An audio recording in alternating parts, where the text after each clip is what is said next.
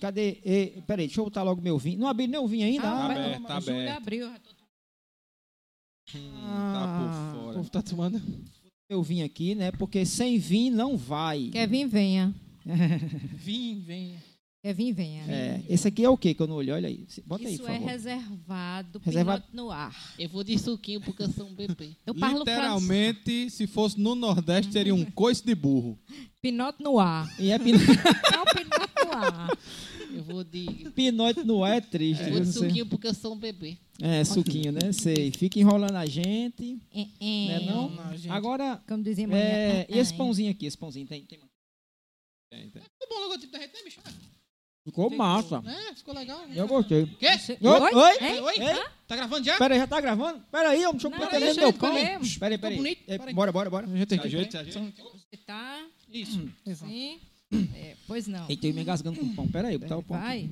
Aí, Vai. meu povo, é, estamos iniciando aqui o, o episódio zero dos Avechados podcast, tá? Vou pedir aí para rodar a nossa vinheta e já já a gente volta. Solta a vinheta aí. É,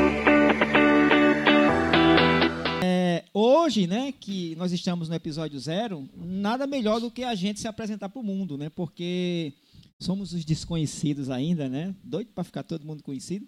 Então, o episódio de hoje, ele vai ser praticamente para nós narrarmos um pouco da nossa vida, né? Vou me apresentar logo aqui de cara, que eu sou o, o mais idoso de todos aqui. Jurássico. O meu nome é José Ailton Camilo, mas assim, sou conhecido por Papa, então eu abreviei meu nome para Ailton Papa, né? É, tenho 52 anos, sou casado com essa digníssima, sou pai deste digníssimo e sou tio deste digníssimo. Então aqui é tudo família, tudo Pois é. família. Então de trás para frente, minha digníssima, por favor. Oi. Oi, mundo! Meu nome é Isabela e, como meu excelentíssimo marido sou casada com ele. E estamos aqui, né, no nosso União estável. é, união estável. Ai, que coisa chique. O que é que você... Eu tenho união estável. Ui. E aí, nós estamos começando aqui essa aventura, né, que é esse podcast para contar um pouco das nossas aventuras, das nossas vidas e, e outras pessoas também, claro, né? E aí, Júnior? Júlio, Boa noite, boa tarde, bom dia. Sei lá que hora vocês vão estar vendo isso daqui, É mesmo, né? mas meu nome é Júlio Teotônio. É, eu sou da área de fotografia, tecnologia, etc, etc, etc. So- somente. Apenas. Bora, boy. Bom, fala galera. É, meu nome é Ailton Júnior, mas todo mundo me conhece por cabeça. É meu apelido de infância. E eu trabalho na parte técnica aqui desse podcast. Bom, eu vou estar aqui apresentando algumas vezes, vocês vão ver. E às vezes eu não vou estar, porque eu vou estar, atrás do computador para poder apresentar isso aqui. O homem da qualidade melhor, técnica, né? o homem da técnica. É isso mesmo. Bom, é isso. Beleza, então vamos lá. É, Como eu tenho muita história para contar, vou deixar a minha por fim e vou pedir para o Cabeça começar a contar um pouco da história dele aí. Arrocha aí, Cabeça. Eita, sempre complicado a gente falar desse mesmo, né? Sempre uma, uma É. dificuldade, né? Os outros conseguem olhar, observar a nossa vida melhor do que nós mesmos. Tu lembra né? quando tu nasceu? É, rapaz, eu lembro de um, um barulho fazendo. eu vi a luz. Isso, eu vi a luz, depois levei um tapa na bunda, não sei porquê. É? É, mas eu, eu, eu costumo dizer que a minha história se começa juntamente com os computadores e com o nascimento da internet e dos computadores, porque quando eu tinha mais ou menos cinco anos ali, mais, por volta, assim, eu me lembro de algumas coisas que quando meu digníssimo pai aqui e introduziu um videogame, um computador, eu lembro como se fosse ontem, era um joystick com um botão verde em cima, assim, eu nem sabia as coisas direito, mas eu me lembro disso aqui vagamente, de eu, jogar com ele alguma vez assim na frente de um, um computador, no fundo de videogame assim. Eu acho que era um TK90X, mas isso, a gente Isso. deixa para mais tarde. É, deixa pra mostrar. e desde pequeno, eu nem sabia ler, eu me lembro que eu sabia dar uns comandos no computador para poder jogar e sempre ficava na frente do computador desde pequeno mesmo. Né? Comecei a trabalhar por volta ali dos meus 9 aos 11 anos ali, já ajudando meu pai. Eu lembro Olha. que meu primeiro serviço, que eu lembro mesmo, foi formatar vários computadores de uma granja em Pernambuco. Isso, eu tinha por volta dos 9 aos 11 anos ali. Foi o primeiro Tu- serviço que eu fiz. Tu já virou profissional aí, mas deixa eu te perguntar um negócio Vá. antes. Hum. Tu lembra de um computador que a gente tinha? é, acho que a gente não deu curso com ele não, mas era, era um computador que parecia já um computador profissional, o MSX. Tu lembra dele? MSX. Acho que mais ou É, menos. Era da Gradiente. Uhum. É, eu quero botar um áudio aqui pra ver se tu lembra. Tu jogou muito no MSX. Escuta isso. Bota.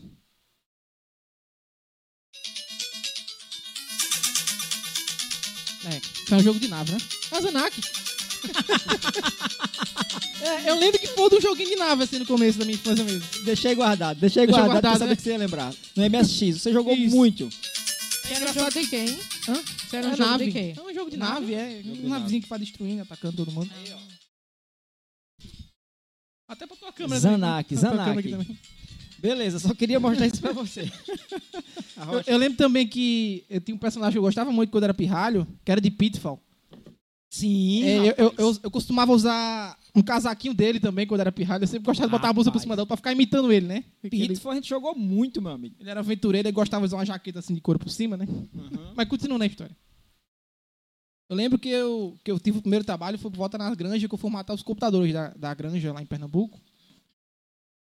E naquela época o povo não sabia mexer bem no computador e eu já sabia formatar um computador, sendo uma criança, né, por cima, né? Que ano era isso? Aff, Maria, eu lembro que ano é esse.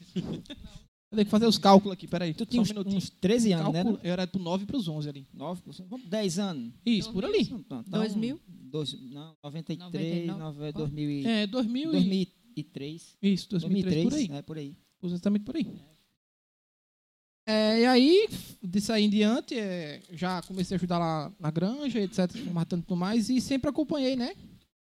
Os trabalhos que você fazia, né? antigamente na Guaraves. Eu acompanhava ele no trabalho na Guaraves também.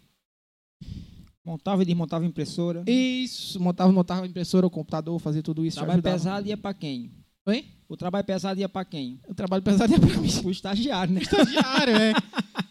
Culpa do estagiário. Culpa do estagiário, exatamente, né? E aí, nessa parte da minha infância, é bem aquele negócio, né? Escola, adolescência, né? Que eu nunca fui bom na escola. Vou ter que admitir aqui ao vivo mesmo, nunca fui muito bom na escola. Não fui bom na escola. Eu sempre gostei de aprender e focar nas coisas que me interessavam bastante. Sim, eu, eu não vou negar que tinha alguns professores que eu gostava bastante de, de estudar, que me interessava o assunto, faziam me prender o assunto, e, e eu era até favorito aluno de alguns professores, né? Da situação. Aí, o tempo foi passando, eu, comecei a estagiar na Guaraves lá. Depois disso, a gente teve eh, o início do provedor avexado.com.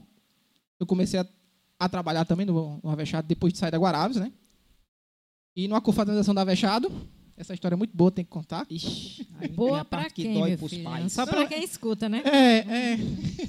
A parte que dói pro pai vem agora. Eu, eu costumo dizer que é boa porque é uma história interessante e engraçada, né? Passou na minha vida, né? Eu, eu vou até comer uma torradinha agora. É bom, é bom. Engraçada, não é meu, Foi. Todo ano a gente tem o costume de fazer a confraternização aqui da empresa. E. Como sempre, né? Bebedeira, piscina, música, muita curtição. E eu, nas minhas brincadeiras de ficar dando um salto pra piscina, né? Num desses saltos deu errado, né? Em vez de eu ir pra direção da piscina, eu fui pra quina. É, não. ele Acertou acertou, na quina. é, Isso, acertei na, na quina. acertou na quina, mas o prêmio não foi bom, não. Isso. É, o prêmio não foi bom, não, né? Você sabe como é que é, né? Adolescente, tot- aborrecente, totalmente irresponsável. Tava com, tava com uns 13 anos, não foi, nessa? Foi 13, 13, 14 por aí, mais ou 14 menos anos, isso. E depois que aconteceu esse negócio na piscina, eu lembro que eu descia na piscina assim, pisava no chão, nada incomodando, né? Tudo tranquilo. Quando eu fui sair da piscina, que eu peguei na escadinha que eu fiz força mesmo para poder subir, a dor foi tão forte que todos os tipos de palavrões que você imaginar eu chamei dessa terra. Foi É. difícil. Eu lembro que eu botava minha pé parada assim, ele ficava mexendo pro lado e pro outro. Isso é a parte triste da história, tá? Ainda vai chegar a parte boa aí, tá? Vamos lá. A gente sai nas carreiras, vai parar em Guarabira. Isso. porque sabe que alguma coisa deu errado na minha É, perna, né? é, quebrou alguma coisa, né? Então vamos atrás de um pronto-socorro de fratura, né? Isso, um pronto-socorro de fratura, que a gente espera encontrar uns profissionais, né? Aham. Só que é, Uhum. espera encontrar uns profissionais, tá? Chega lá, o cara me coloca na câmera pra tirar o raio-x, a primeira coisa que ele pega a minha perna, ele pega e faz assim. Vrum! Sabe Meu que minha pai. perna tá errada, eu não consigo pisar no chão e vira minha perna de uma vez. Eu dou um grito, ah! aí pai faz. Faz silêncio, menino. Estamos no hospital. A perna morrendo de doer, o cara me pede pra ter Eu não tinha a menor ideia da gravidade da situação. E nem o cara Não também tinha, não. Não, o cara também tinha, não, profissional de produção. É, pois é. É, resumindo, vamos adiantar aqui para não demorar muito. Aí, depois disso, a gente viu que o negócio era muito mais sério, que tinha fraturado meu fêmur. E pegamos rumo pra João Pessoa, pra capital. Pessoa. Isso, eu lembro que você meteu a mão no bolso para poder fazer um negócio bom É. no hospital Assim, particular, e, e né? para minha sorte, tinha um amigo nosso que era dono de um provedor de internet lá em Caruaru, Isso, que ele estava lá confraternizando com a gente, foi, né? foi isso mesmo. É, Quem exatamente. foi? Eu não lembro. Ah, é, o falecido Adivânio. Ah, É, ele estava lá confraternizando com a gente. E ele, inclusive, foi o cara que já colocou o Júnior dentro do carro. Porque eu, pai, vindo o filho numa situação daquela, eu não tinha condição de dirigir. Não tinha condição. Não tinha, não. né? Aí colocou junto do carro, fomos. E eu, eu foi sozinho. Vamos para Guarabira primeiro. De Guarabira nós tiramos para João Pessoa. E ele, e ele é muito- sempre foi muito bom de direção, né? E quando chegamos lá em João Pessoa, eu era programador do, da- do hospital de lá de, de fraturas. Então o atendimento foi de primeira qualidade, né? Foi de primeira qualidade. Tanto é que a gente chegou numa noite, no outro dia eu tava operando a perna. Exatamente. Então, assim, a- foi muito grave realmente, porque ele quebrou o fêmur, a perna realmente se desconectou do fêmur, totalmente, desconectou totalmente. E o que é que acontece? É, Aquilo ali fazia com que a perna ficasse solta, totalmente solta. Resultado, três pinos na perna até hoje, né? Três pinos na perna até hoje, né? Mas nenhuma sequela, né? Isso. A não ser quando passa no raio-x dos aeroportos, né? Que sempre apita, né? pita. Não, pita não. Apita não, Pita não. Deve apertar a pita. Mas a parte boa foi quando a gente chegou no hospital e fui dormir à noite para operar no dia seguinte, né? Logo de manhã cedinho, chega as enfermeiras, eu tava nem acordado direito. Ela dizia que ia fazer um tal de scalp. Eu sei lá que. Eu, eu não lembro o nome, não, me perdoa a É palavra. aqui. tricotomia. Isso, tricotomia. Eu, com contar 14 essa anos de, ideia, de idade, eu não faço nem ideia do que é o diabo de tricotomia. Bom, é, Vergonha da mulher. isso, eu, eu tive. Mandaram tirar a roupa porque tiveram que praticamente depilar aqui embaixo. Pra poder fazer a cirurgia, né? Imagina eu totalmente constrangido, acordando de manhã cedo, uma situação dessa, né? Bom é que essa história vai ficar guardada, viu? Mas foi Guardada. verdade mesmo. Eu sempre conto essa história, é muito boa. Você vai mostrar para seus filhos, netos, bisnetos. Isso! Mo- monte de vergonha, monte de vergonha. E o melhor é que, que a enfermeira tava lá trabalhando, né? Tava lá trabalhando, aí teve uma hora que ela fez. O assistente lá, acho que era, sei lá, o nome, Maria. Traz aí, por favor, sabão, que o negócio tá difícil aqui. A mata era virgem. É, infelizmente aconteceu isso comigo. Por isso que eu digo que essa história é muito boa, apesar de ser uma situação muito triste, né? Mas a tricotomia, né, que eles, não sei por que eles chamam, que devia se chamar depilação, pois é um é, né? procedimento normal. Isso, me avisasse pelo menos no dia anterior que ia ser feito isso. Pois é. Bom, seguindo a minha história, é, depois que eu quebrei minha perna, eu passei uns três meses de recuperação. E eu mesmo fiz minha fisioterapia, né? Então isso foi uma parte da minha vida que depois que. Isso ainda é reflexo do da sua má performance na escola, viu? Isso. Recuperação aí. Recuperação também. É, Aí isso foi uma parte interessante da minha vida, porque depois que eu quebrei minha perna, é, eu mesmo fiz minha fisioterapia, né? Foi um momento que eu tinha incerteza na minha perna de pisar no chão. Isso. E aí eu comecei a dançar. Isso foi um período da minha vida que eu comecei a participar antigamente e o povo chamava de, de free step, né?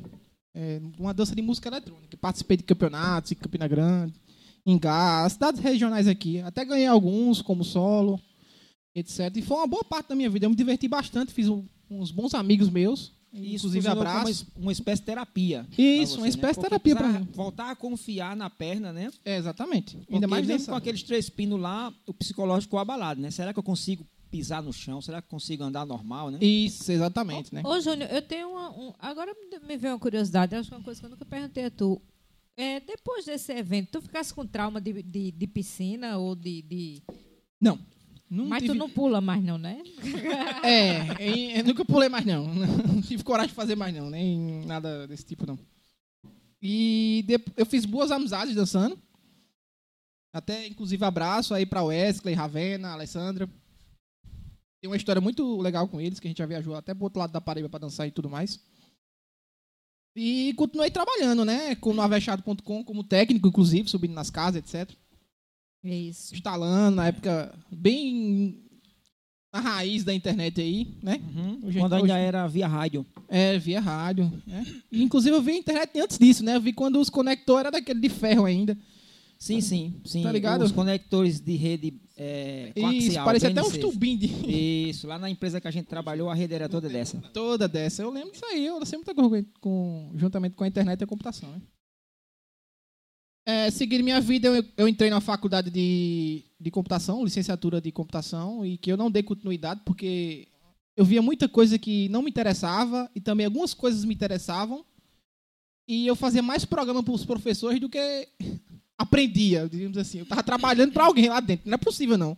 Toda semana eu tinha que fazer uns quatro programas. Empresarial, era de planilha, não sei o que lá. Com é- certeza estavam explorando. É, eu acho que sim.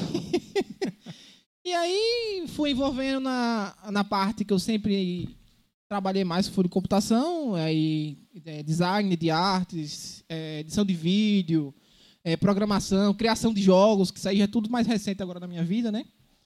E atualmente, como vocês podem ver, até podcast também, é, transmissões ao vivo, é, motion design, que todas as animações que tem, das lives que eu faço, tudo sou eu. E, é, resumindo, eu sou um, o cara que fica na frente do computador. e eu acho que eu vou morrer sendo assim, porque eu gosto de fazer isso.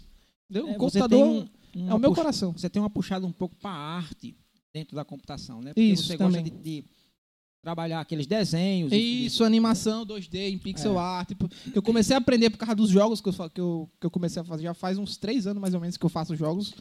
Assim, não tenho um projeto assim que diga, olha, isso aqui lançou, foi um sucesso. Mas eu tenho muito protótipo que eu fui aprendendo. Alguns que foram comerciais, que até deu sucesso por um tempo, mas depois saiu. E, resumidamente, é isso, minha vida, né? Não tenho, quero prolongar muito aqui, não, porque a gente tem mais três histórias para ouvir aqui, né?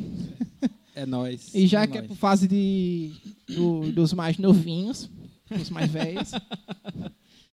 Agora, sua vez aí, Júlio. Mete o aço. Rocha, meu filho. Bom, eu vou iniciar dizendo que, graças a Deus, até hoje eu nunca quebrei nada. né? Então, esse problema eu não, não sofro, graças Já é um a bom Deus. começo. Já é um bom começo, né? É Assim, minha vida, ela iniciou na, na tecnologia muito cedo, né?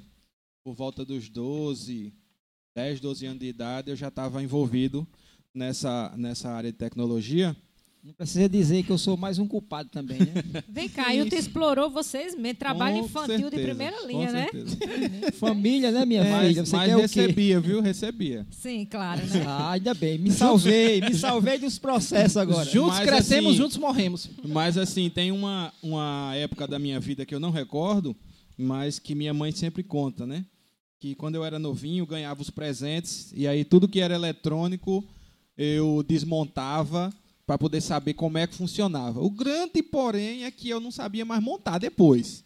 Né? Então, assim, o que eu tinha de carrinho eletrônico quebrado, relógio, não podia bater no pulso, que eu já desmontava e queria saber como é que funcionava. Então, assim, eu sempre tive essa curiosidade desde muito pequeno, né? Para a sorte de todo mundo, você não virou técnico em eletrônica. Imagina o, o desmantelo. É verdade, Dudu. Então, assim, Dudu é um apelido de infância, né? Que eu tinha ódio, né? Saí na tapa muitas vezes por conta desse apelido. Até hoje eu não Dudu? consegui entender por que Dudu, né? Júlio, Wagner, Camilo, Teotônio, Dudu. Dudu. Então, Dudu é Eduardo, né? É por causa daquela Dudu? música, pô, Dudu. Sim, mas, mas agora Dudu. me despertou meu curiosidade. Quem foi que colocou esse apelido? É, Não quem foi que colocou? É, não faço não. ideia de como surgiu. Eu lembro que eu minha irmã começou a chamar Dudu do nada. Só assim. sei que chegou até mim, né? Então, assim, é, essa área de, de tecnologia já está dentro da família, né? Na realidade.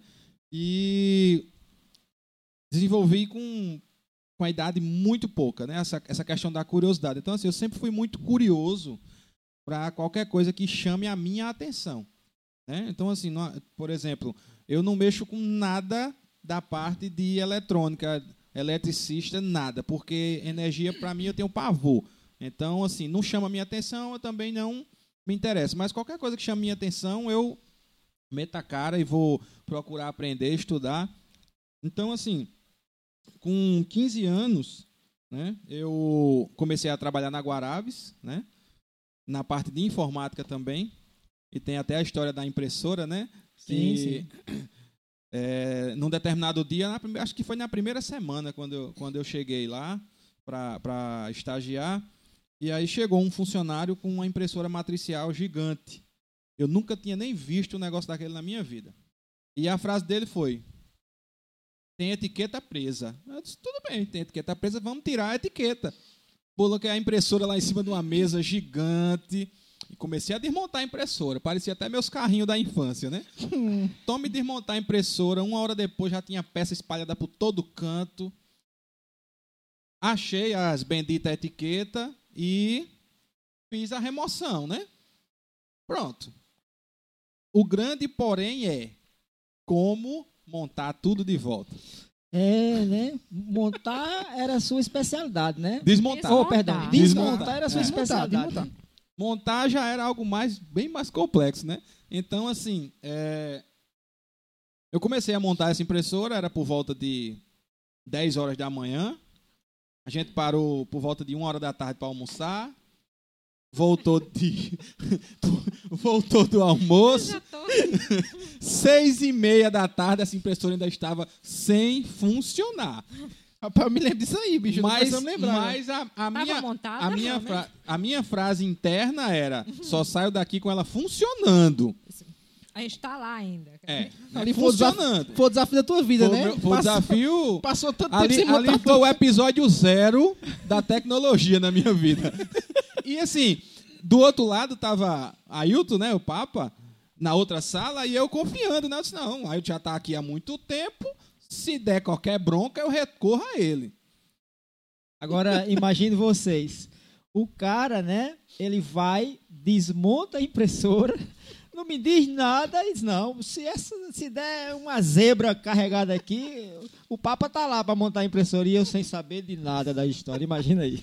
Então, assim, por volta das sete e meia da noite, por volta de sete e meia, mais ou menos, a impressora estava montada, né?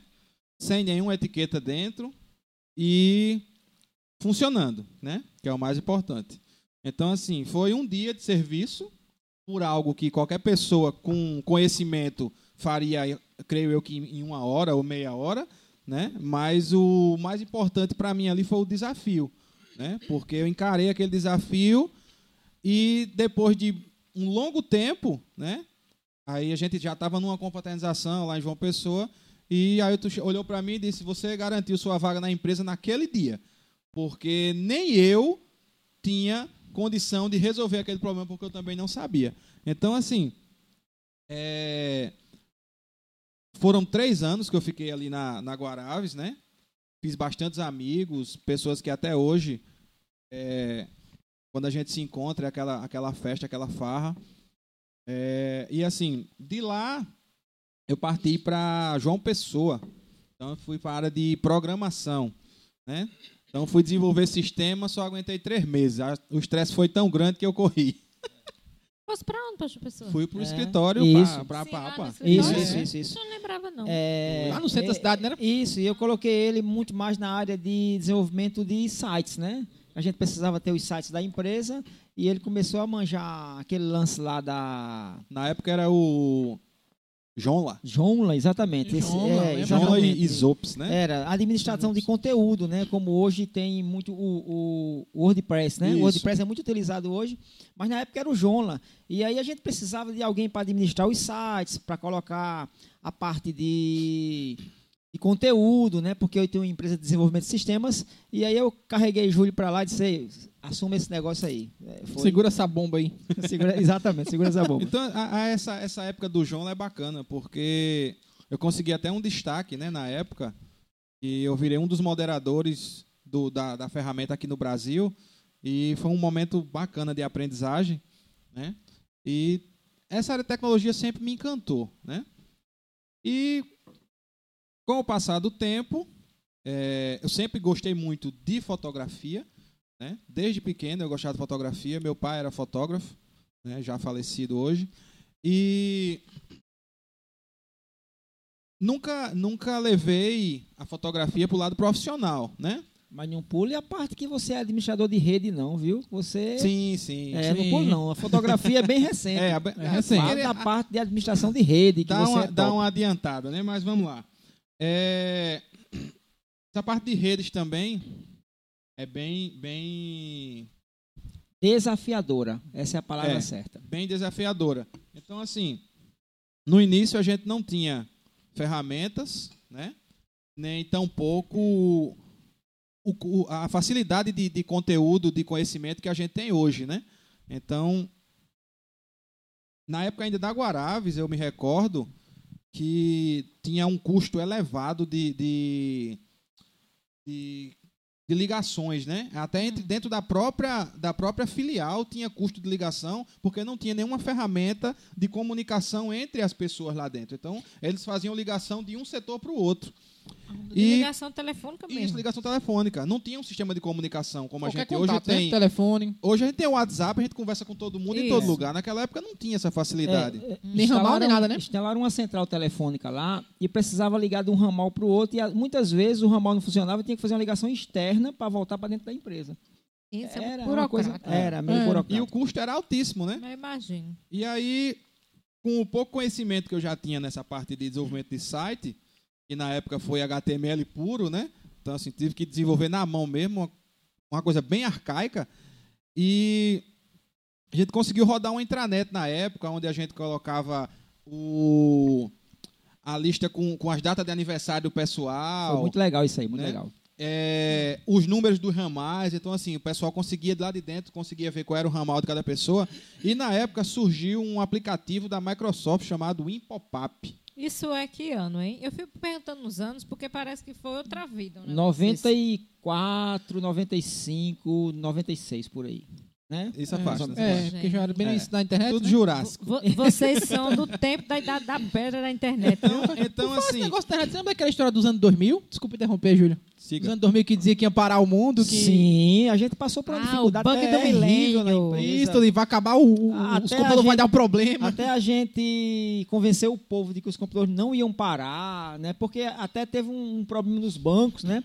O grande problema do ano 2000, só abrindo um parênteses aqui, Júlio, é que todo mundo trabalhava com dois dígitos no ano, né? Então era 95, 96, 97, 98. Quando chegasse em 2000 ia ser 00. Zero, zero. Não ia dar para ser 00, né? É. Então, todos os sistemas precisaram ser adaptados para quatro dígitos naquela época. Uhum. E a gente começou a correr em, em 98, 99, já começou a correr para resolver Esse essa- problema essa- já. esse problema aí. E o povo achava que era o fim do mundo, né? Eu achava que era o fim do mundo, É, vai exatamente. acabar o mundo. Aliás, a gente já passou por vários fins do mundo, né? Só Eu já- sabe quantos fins Eu já não tenho mais nem roupa pro próximo. Ah, encerrou. Mas Então, foto e pois câmera é. tem. Então, assim, voltando ao raciocínio, né? Então, na época surgiu um aplicativo chamado Impopap, que nada mais era do que um comunicador onde você conseguia como- se comunicar com outro computador e, e escrever textos. Então, assim, na época, isso dentro da empresa foi revolucionário, porque os funcionários conseguiam conversar entre eles, né? Sem ter custo. Então, assim, o custo de, de- ó, o custo operacional lá na questão de ligações despencou Absurdamente. Absurdamente. Então, assim, foi uma época bacana da minha vida. Teve também o período lá que a gente teve aquele problema com o vírus. E eu saí da Guaraves, eu não faço nem ideia se foi duas horas da manhã ou mais. Né? A gente teve um problema lá com, com infecção de vírus. A e gente assim, dormia, né? Dentro É. da, da sala do famoso CPD, conhecido CPD, a gente dormia lá. Né? Exatamente. Então, Central de assim, processamento de dados, né? Deixa eu claro, né? Era, era, o nome era esse É, aí, porque né? A quem não sabe, dormia. né? CPD. CPD, Central de Processamento de Dados, exatamente. Então, assim, foi, foi um momento muito bacana, né? E, um, e uma verdadeira escola por onde eu passo. Eu sempre digo que, assim, eu não tive, eu não tive é, treinamento fora. Eu tive ali na prática, realmente. E para mim foi uma verdadeira escola aquele período que eu passei trabalhando naquela empresa, né? Ô, ô, Júlio, eu me lembrei de um episódio agora, não sei se tu estava lá, quando a gente começou a compartilhar a internet dentro da empresa, aí a gente usava lá um aplicativo que ele fazia uma espécie de memorização dos sites que o pessoal usava para poder agilizar, já que a internet era muito lenta naquela Sim, época. não era o sei se cache, né? o Era cache, o Era uma espécie de um cache, né? Memorizava Eu as não me páginas. recordo o nome. É, Eu lembro que tinha um esquema desse aí também. era, tinha um InConnection, Planet É. Share. Planet Share eu é, Planet Share. Share é E, e eu me lembro que esse aplicativo, ele tinha um problema, porque ele salvava as imagens dos sites Eita, pelo me nome, lembrei. Né? Isso. Ou seja, então, se de repente na- no cabeçalho do site tivesse lá reader.gif, né? Ele Isso. salvava por aquele nome, né? Isso daí Eu tô você- lembrando da história. Continue. E aí, Dá com as palavras, viu? Não sei se você lembra disso. E aí, é, alguém na rede da empresa acessou um site de pornografia que tem lá uma mulher pelada lá e o nome do, do cabeçalho era Riad.gif, né?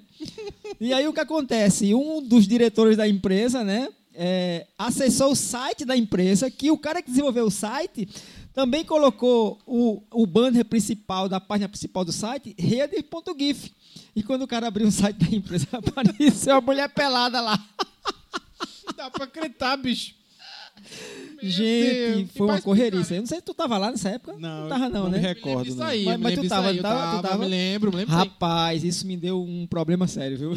Coisas a- de tecnologia. E né? até explicar, né? Até explicar. Até explicar. É complicado. É, porque é técnico, né? É. Imagina. É. Então a gente passou alguns perrengues desses por lá, né? Uhum. Tem, outro, tem outro episódio lá também que assim, eu nunca esqueci, que foi aquela instalação daquele no break lá, gigante naquela Meu sala. amigo, conte Isso, porque essa essa arrepia. Veio, veio, chegou um no break que era mais ou menos da, da- altura dessa mesa aqui, né? Acho que é. é. O cara mais ou menos batia faixa. aqui. Então, assim, é. a, a tomada dele era específica. Veio um engenheiro, Era 20 baterias que ele usava. veio um engenheiro para mostrar como é que fazia a ligação elétrica da tomada. Um engenheiro, Um né? engenheiro. certo? Estudado, técnico. toma- ela- eu lembro que a tomada ela tinha três pinos, ela encaixava e só ativava quando você girava a tomada. Até aí tudo bem. Peraí, Né? veio um engenheiro só para Só pra ensinar. mostrar como é que ligava o no break. O cabo era especialista no negócio. Só que aí o técnico. que acontece? Fizeram a ligação da tomada, o engenheiro veio, homologou, deu ok. Vamos ligar. Vamos. Nesse abençoado desse dia, eu estava lá na empresa. Eu também tava. O pobre do estagiário, eu não sei quem era na época, foi lá, conectou a Sandro, tomadazinha. Sandro, Foi Sandro? Sandro, Pronto. Sandro, Sandro. Sua memória é melhor do que a minha. Inclusive, vou marcar ele aqui nesse podcast. viu? Nessa parte de corda aqui Porque agora. Eu, eu tive muita pena do coitado. Ei, Então, assim, ele conectou, ele conectou o plug na, na parede. Quando ele girou esse troço, meu amigo, foi tanto do pipoco, do estouro pra dentro da fábrica, saiu queimando meio mundo de coisa. Parou a Foi- empresa. Foi, um desmantelo. Hoje a sala não- da gente já era alta, né? Imagina queimando tudo pra dentro. Ah, Vixe, Então, Maria, assim, lembra- eu nem consigo mensurar o tamanho do problema, né? Mas na, foi uma, uma. Foi um momento que ficou gravado na minha memória, né? Foi um momento que ficou gravado na minha memória. É, eu lembro o fogaréu que saía de cima. Um negócio É. cravo brilhando na cara da gente lá. Mas né? ele não tinha participado do treinamento, não, de como ligar. Aí eu realmente não sei, né? Então, assim, é, avançando agora para a parte da, na parte da fotografia agora, né? É, sempre foi algo que eu sempre fui apaixonado, né? Mas nunca tinha levado para o lado profissional, né? Para me, me especializar e ganhar dinheiro com isso, né? E eu lembro que quando eu era mais novo, na época de juventude, que a gente gostava de uma festinha, fazer uns passeios. E pouca gente sabe, mas eu criei, juntamente com, com um amigo meu, o site que era o Xereteiros. Então, assim, qual era a ideia? A gente ia para as Eu festas, lembro. é, fotografar o povo, né? E não tinha retorno financeiro. Mas tinha um retorno que, para a época, era sensacional. A gente E dava tinha muito acesso irrestrito a camarim, a palco. Eita. Então, assim, o que era de cantor a gente conhecia, tirava foto com eles, né? Então, pra, pra juventude, isso aí ninguém queria saber de dinheiro. A gente entrava nas festas de graça. Na maioria das vezes, as pessoas convidavam a gente para ir para as festas, né? E foi um momento, assim, bem bacana da minha vida na fotografia, né? Ô, Júlio, engraçado falando de xereteiros, que eu lembro que foi uma febre os xereteiros quando, quando lançou, que depois começou a, Foi. É. Eu, a onda toda. eu né? Todo uni- mundo queria aparecer no É, eu uni o pouco conhecimento que eu tinha na parte de desenvolvimento de site, né? E também o pouco conhecimento que eu tinha de fotografia, porque na época eu não conhecia nada. O que eu sabia era apontar a câmera para alguém e disparar, apertar o botão e disparar o flash Mas o talento já estava lá. Então, ent- é. então assim, foi um, foi um momento bem, bem bacana mesmo da, da minha juventude, né? E deu para aproveitar bastante. Valeu, Agora, DJ Abstrato. Também teve essa parte do DJ. eu Resumindo, você economizou muito dinheiro para entrar nas festas de graça. Sim, né? sim, e, ainda, e ainda fazia sucesso. Era. Então era, era bacana, né? Teve essa época também que o Júnior citou aí, que eu, ia- eu nem lembrava, né? Ia passar direto. Que foi na época que eu, que eu era DJ, né? Na época eu usava um. Júlio foi DJ, hein? DJ Abstrato. DJ abstrato. é.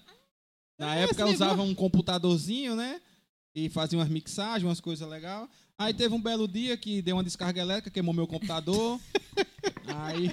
Mas não era o Mac, não, não? Não, não, era- não sabia nem o que era Apple nessa época ainda. Aí queimou meu computador, aí eu passei um período afastado, depois consegui consertar. Né? Tudo naquela época era mais difícil, hoje a gente tem mais facilidade para tudo, né? De questão de equipamento. Mas foi também foi um momento bacana. Eu lembro que a primeira vez que eu, que eu, eu fui tocar como DJ em uma festa, é, a banda era Rasgando o Pano. A banda de forró ia tocar no, no extinto BNB Clube, né? Uma banda de forró. E no outro pavimento, que era ali onde, é, onde era a área da piscina, que tinha um, um galpãozinho ali, ia ficar a parte de música eletrônica. Então, a pessoa responsável na, na época pela festa era Dedeu. E ele tinha dito, Júlio, tu faz o seguinte, ó, tu não começa a tocar enquanto a banda não parar. Aí eu disse, beleza, Dedeu, mas eu preciso passar o som, ver se está tudo ok, a iluminação. Eu posso ir para lá e já dar uma, uma testada? Ele fez, não, fica à vontade. E cheguei lá, né? Tinha um, um barulho de uma sirene que, que virou minha marca na época, né? Isso. Eu- sempre que eu começava alguma festa, eu começava com essa sirene. Começava. É. E na época. Na época o estouro era Benny Benassi, né? Que era uma música bem. Lembro demais, lembro Bem, demais. Lembro Dancei muito A bota Benassi. memória é muito boa, porque eu também lembro dessa história. É. Então, então assim, Quem tá aqui na técnica aqui hoje, que é Ju, que é a mais novinha, morreu de rir ali, porque ela também lembra, né? E ela é novinha, viu? então, então assim, aí eu botei a sirene baixinha, né? E comecei a passar o som, né? Mexer na iluminação, aí de repente chegou duas pessoas. Aí, vai ter o que aqui? Eu disse, não, aqui vai ser a parte de música eletrônica. Ah, a gente pode ficar? Disse, "É, fica à vontade, fica à vontade, fica à vontade. Beleza, aí comecei a- a brincar lá no som e tudo. Aí daqui a pouco chegou mais duas, daqui a pouco mais duas, com cerca de 15 minutos, não tinha mais ninguém lá onde estava tocando forró. Tiveram que terminar a festa do outro lado. Se E- ficou Júlio tocando. E o organizador da festa na época me deu permissão para começar, né? Então aí eu soltei a sirene lá nas alturas mesmo. Foi a, a primeira vez que eu que eu que eu toquei, né? E não tinha nome. Eu disse, meu Deus, que nome eu vou botar? Que nome eu vou botar? Eu disse, Peraí, "Rapaz, tu era um DJ sem nome? sem nome, né? Foi, foi o primeiro, foi, o prim- foi a primeira, a primeira É. aparição, né? Foi a primeira aparição. Um E- DJ sem nome. e o nome surgiu na hora lá. O nome foi na hora. Porque eu disse, rapaz, é a única coisa que existe, mas ninguém sabe o que é. Alguma coisa abstrata, né? Então vai ser DJ abstrato. Então pronto. Perfeito. Aí pegou o nome de DJ abstrato, né? E aí, avançando um pouquinho para novamente para fotografia, que hoje é a minha paixão maior, né? Então, assim, a área de tecnologia tá no sangue, não tem como tirar, mas eu sempre, eu sempre, até alguns anos atrás, eu vivia com aquele pensamento, rapaz, eu vou passar pelo mundo e não vou deixar nada, ninguém vai saber quem eu sou, porque eu trabalho numa empresa em que eu lido com máquinas, né? E que, se brincar, 70% dos clientes que a gente tem não sabe que eu trabalho nessa empresa, né? Porque eu não tenho contato com o público. E aí, na fotografia, eu vi essa oportunidade de das pessoas lembrarem de mim, de saber quem eu sou. Então, agora em agosto, né, vai estar fazendo cinco anos que eu comecei nessa cinco anos que eu comecei nessa parte da fotografia. E graças a Deus tem sido bastante promissor. Qual foi o ano? 2017. Foi eu 2017. imaginei que fosse menos tempo, viu? É.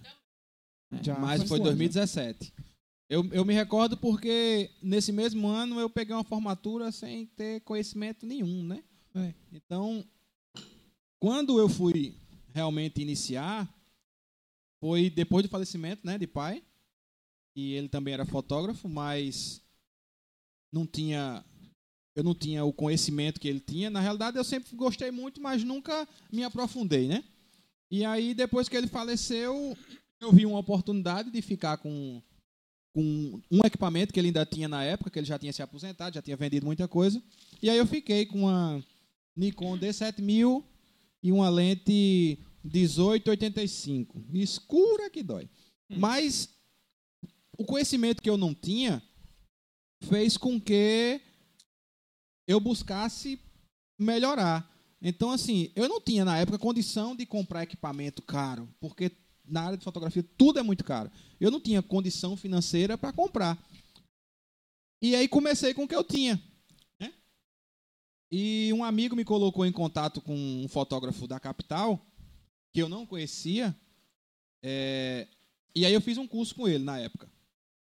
Fiz um curso de dois meses, né? Aos trancos e barrancos.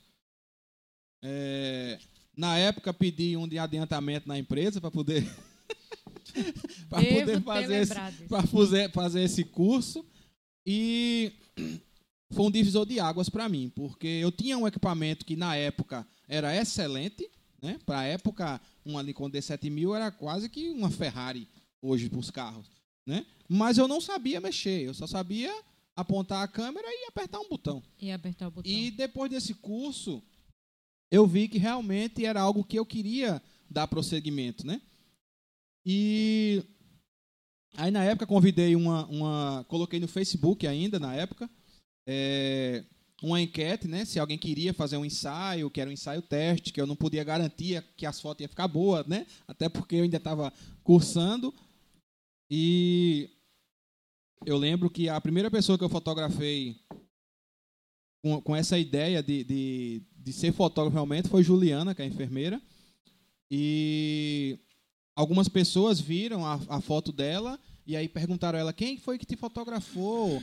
É, eu gostei das tuas fotos, que para mim hoje eu vejo o meu trabalho e olho para trás, né? Eu, eu vejo a, a minha evolução, né? Quanto eu consegui melhorar e até comentários de alguns amigos fotógrafos que dizem que a, que a minha evolução foi rápida de uma forma que muitas pessoas estão há 10, 15, 20 anos e não conseguem evoluir.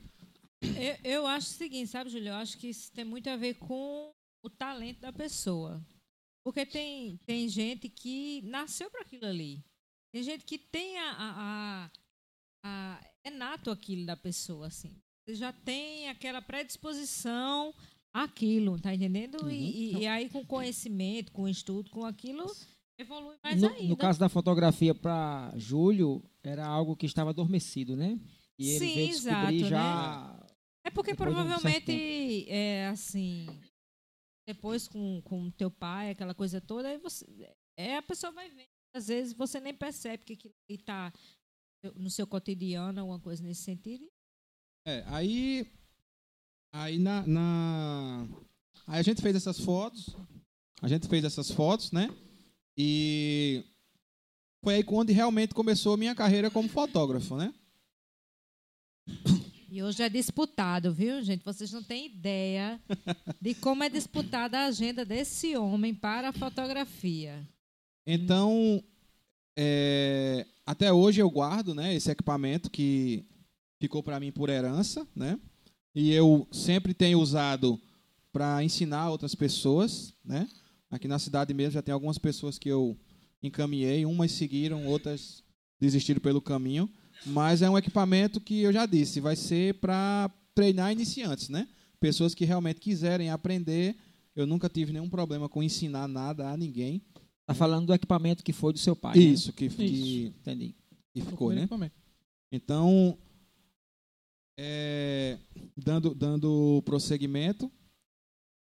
E hoje, juntando tudo, né? No caso, colocando tudo em miúdos, né? Então, assim, a vida está bastante corrida, né? Graças a Deus, para conciliar a, a Avechado, né? Que é o provedor de internet, e a fotografia, e também outros por fora que aparecem, né? E agora o podcast. É, e agora o podcast, né? Que aí é mais um compromisso que na, na, na hora quando, quando a Ailton me chamou, na, na euforia eu disse, vamos. Aí depois eu em casa eu disse, cara, vamos pra onde?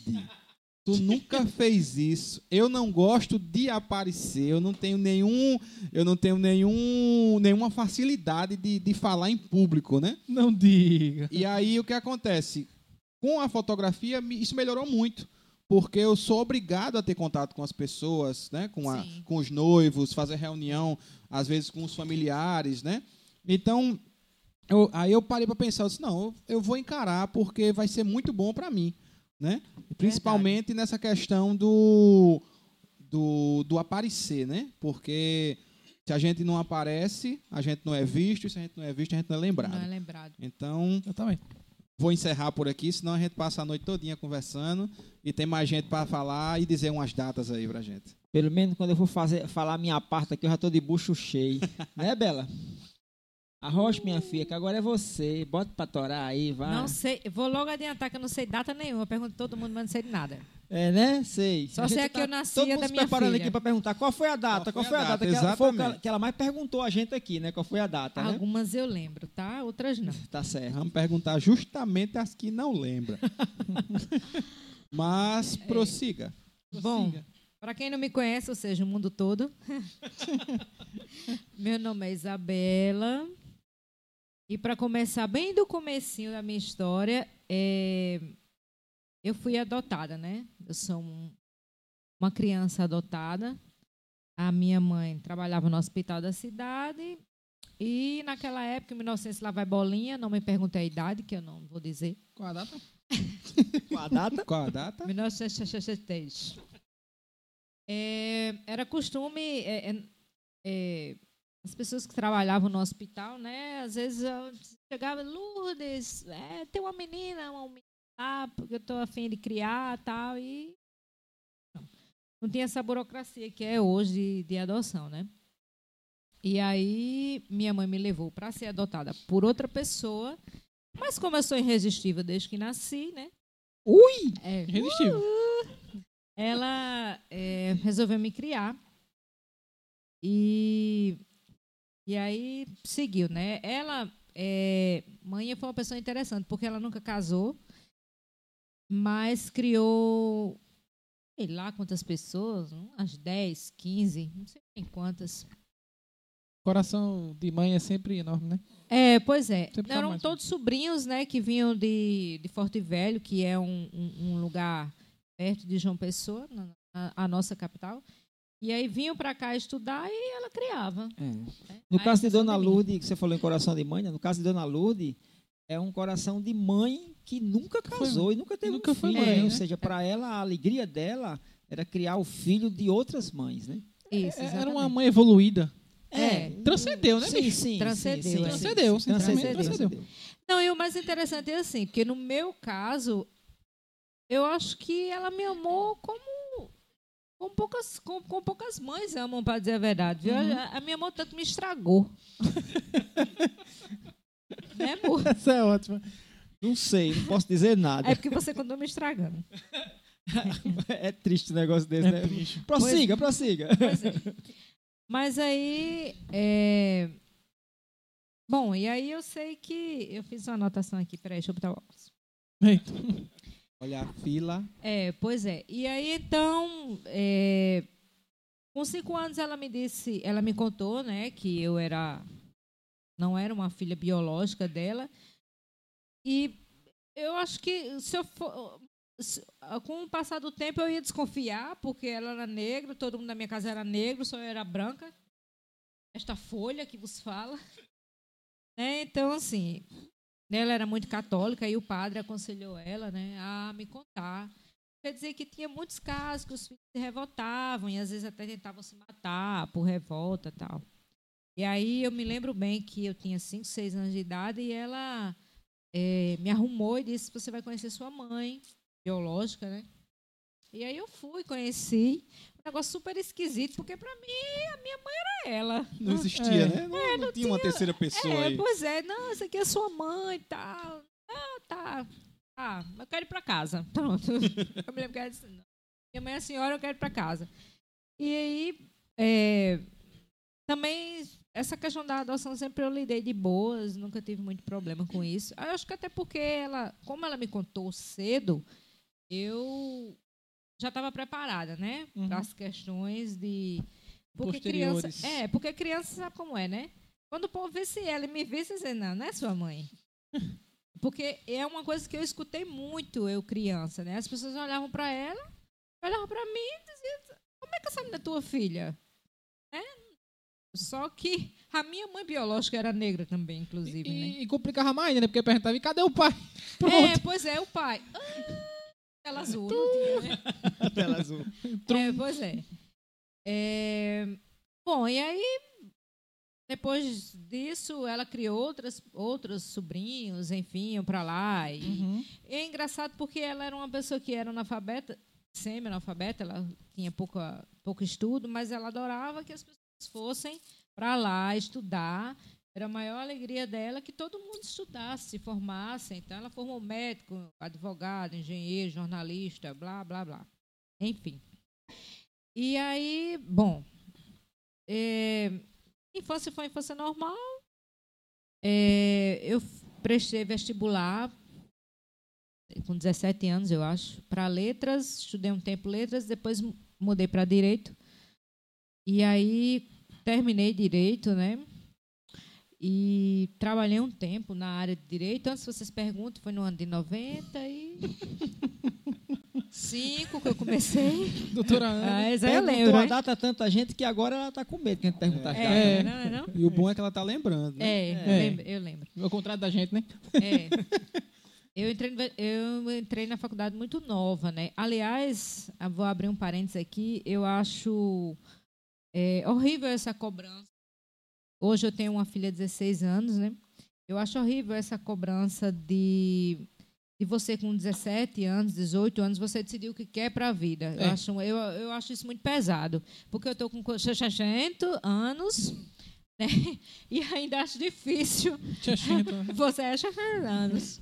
Acho difícil você ainda é, Achar ter a uma coisa. decisão, tá entendendo? A gente tá Então, fazendo um podcast hoje, né? Pois é, Olha a né? idade da gente, né? Quem imaginou É. que a gente fosse fazer um podcast há 10 anos atrás? Isso, exatamente. Eu acho que nem tinha, né? Enfim. E aí, assim, eu com 17 anos resolvi fazer letras, porque eu sempre gostei de ler. É, meu tio, que foi a figura paterna que eu tive, ele era jornalista, e ele me incentivou de ler desde pequena. Ele me dava livros de anatomia, de tudo no mundo. Então, assim, eu fui criada lendo. Então, eu disse, não, então eu vou fazer letras porque é, Já- tá na minha área, né? Aí Eu fui fazer letras porque também meu primeiro trabalho foi ser professora. Hoje eu não tenho mais esse, essa paciência, mas eu fui professora durante tempo de inglês. Deixa essa observação aqui, né? É, pois é. Fui professora de reforço com, sei lá, 13, 14 eu me anos. lembro, eu me lembro. Deve ser para ninguém convidar ela, né? Ou chamar. Ou Não Isso, tenho mais não. paciência para esses pestes. Nunca vi você ensinando a Nanda. É, Nunca é? vi. É. Coitada da bichinha. Tanto que hoje ela estuda só, porque senão eu como a cabeça dela. Só. Só. Aí, então, eu, eu fui para letras e depois resolvi mudar para direito.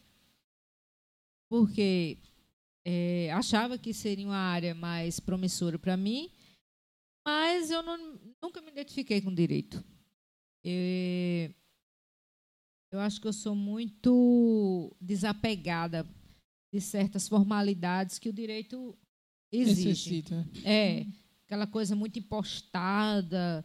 Eu via na faculdade gente que no primeiro período, no segundo período já vinha de paletó, aquela coisa de falar doutor, doutora. Eu acho isso muito fresco.